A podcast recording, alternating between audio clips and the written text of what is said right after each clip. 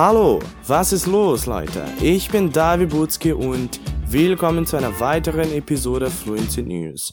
Bevor wir in die heutigen Geschichten eintauchen, möchte Sie daran erinnern, dass Sie auf unser Content-Portal fluencytv.com gehen sollten, um Zugang zu einer Menge kostenloser Inhalte in allen Sprachen zu haben, die die Fluency Academy derzeit unterrichtet. Dort finden Sie auch das Transkript und die Quellen zu dieser Folge, also schauen Sie sich das unbedingt an. Kommen wir nun zu den Nachrichten. Unsere erste Meldung heute ist ein bisschen wild und sieht so wie ein Hollywood-Film aus. Bewaffnete Räuber überfielen am Montag mehrere Banken in einer brasilianischen Kleinstadt, benutzten Einheimische als menschliche Schutzschilde, setzten Autos in Brand, hinterließen eine Spur von Sprengkörpern und schossen auf die Polizei. Mehr als 20 schwer bewaffnete Männer, die zehn Autos benutzten, verübten den dreisten und ausgeklügelten Überfall gegen Mitternacht in Arasatuba, eine Stadt im Landesinneren des Bundesstaates São Paulo. Alvaro Camilo, der Exekutivsekretär der Militärpolizei des Bundesstaates, teilte die Einzelheiten in einer Erklärung mit. Nachdem die Kriminellen drei verschiedene Banken überfallen hatten, banden sie auf ihrer Flucht Geisel als menschliche Schutzschilder an ihre Autos, zündeten Fahrzeuge an und hinterließen eine Spur von Sprengfallen in der Stadt. Sie setzten Drohnen ein, um die Straßen zu überwachen, als sie in die Stadt eindrangen. Die Banken überfielen und sich aus dem Staub machten, hieß es in der Erklärung.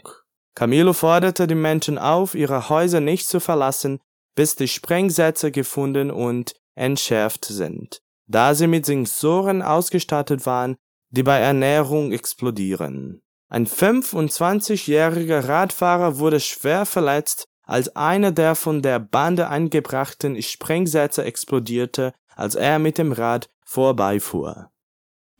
Algo bem legal que temos em alemão é a forma como atribuímos a idade de alguém numa frase. Por exemplo, No português, temos um jovem de 25 anos, uma professora de 42 anos. E como fica isso no alemão? Bom, em alemão apenas acrescentamos a palavra jährig depois da idade e a declinamos de acordo com o artigo.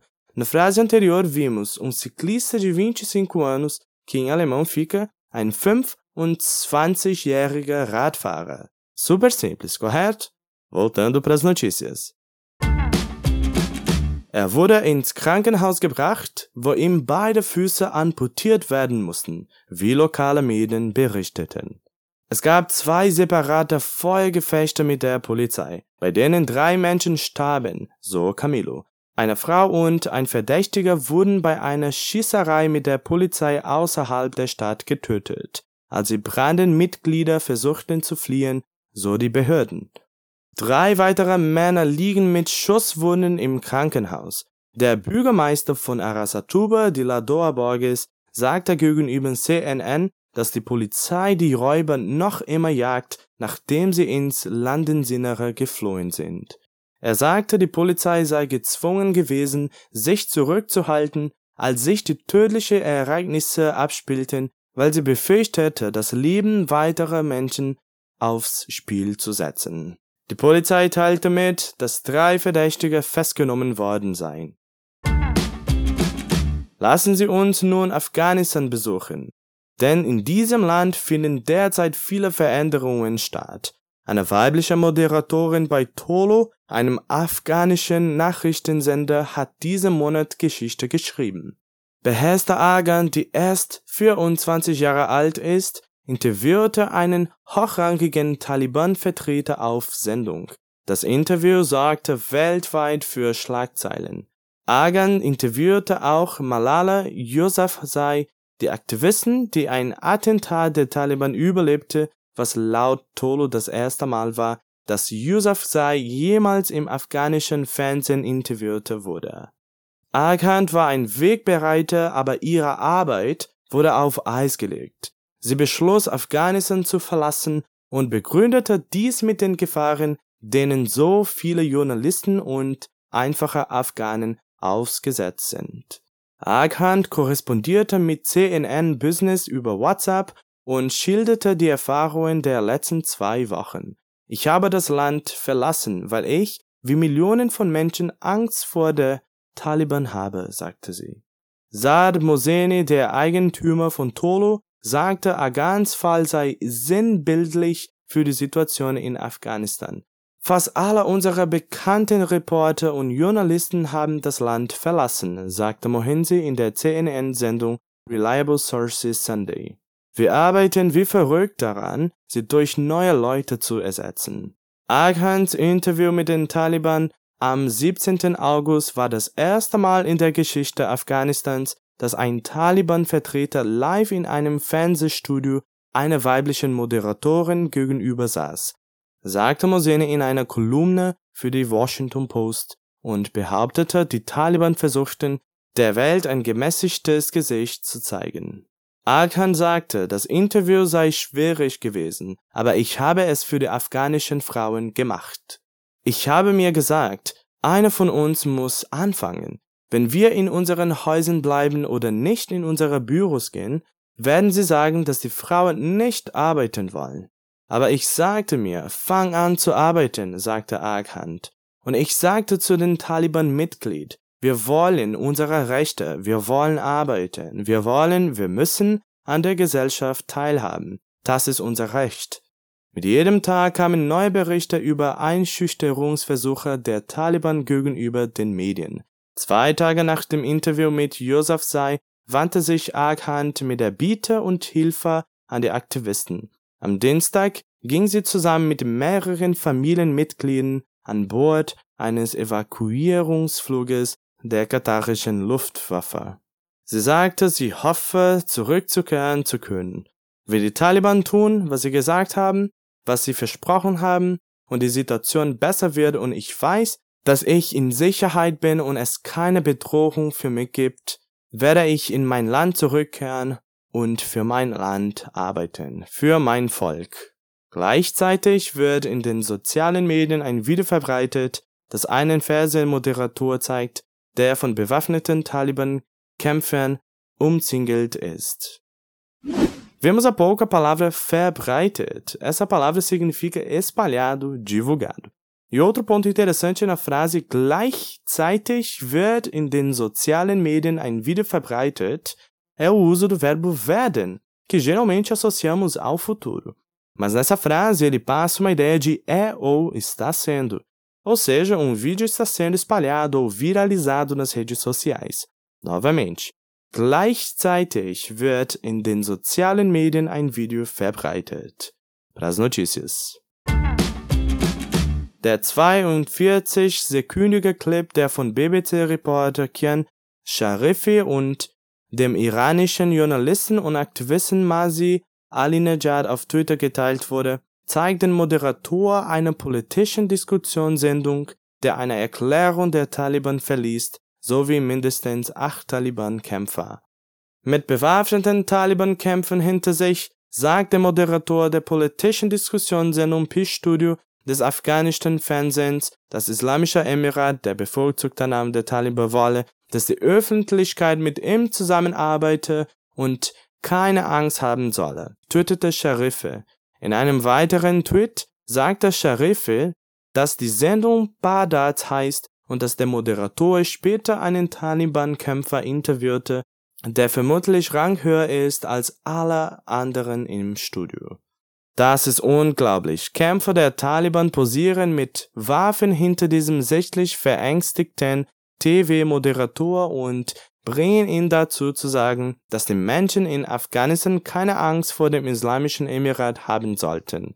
Die Taliban selbst sind in den Köpfen von Millionen Menschen ein Synonym für Angst. Dies ist nur ein weiter Beweis dafür, twitterte Aline Jad.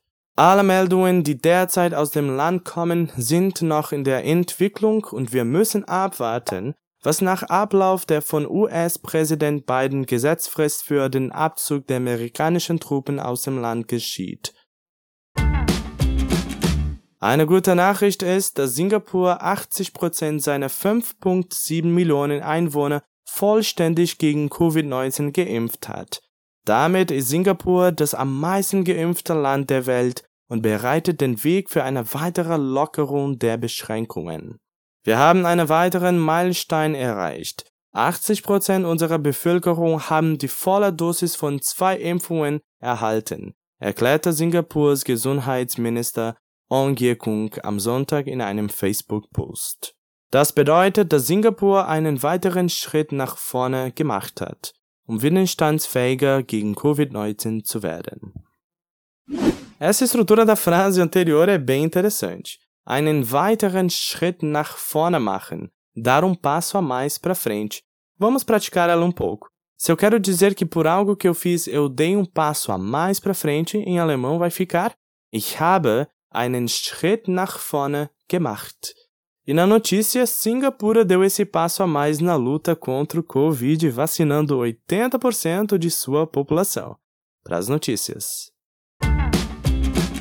Damit hat der winzige Staatsstaat laut einem Bericht der Nachrichtenagentur Reuters die weltweit höchste Rate an vollständigen Impfungen.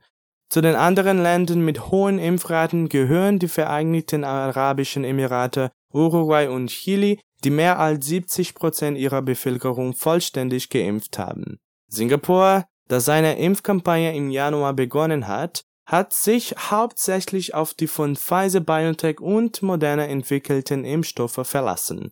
Anfang August sagte Gesundheitsminister Ong, wenn Singapur die Zahl der schweren Fälle und Krankheiten weiterhin unter Kontrolle halten kann und unsere Gesundheitskapazität nicht überfordert wird, werde das Land seine Wirtschaft weiter öffnen und die Wiederaufnahme sozialer Aktivitäten und Reisen ohne Quarantäne erlauben. Unser Leben wird sich normalisieren und unsere Lebensgrundlagen werden besser geschützt sein, sagte er.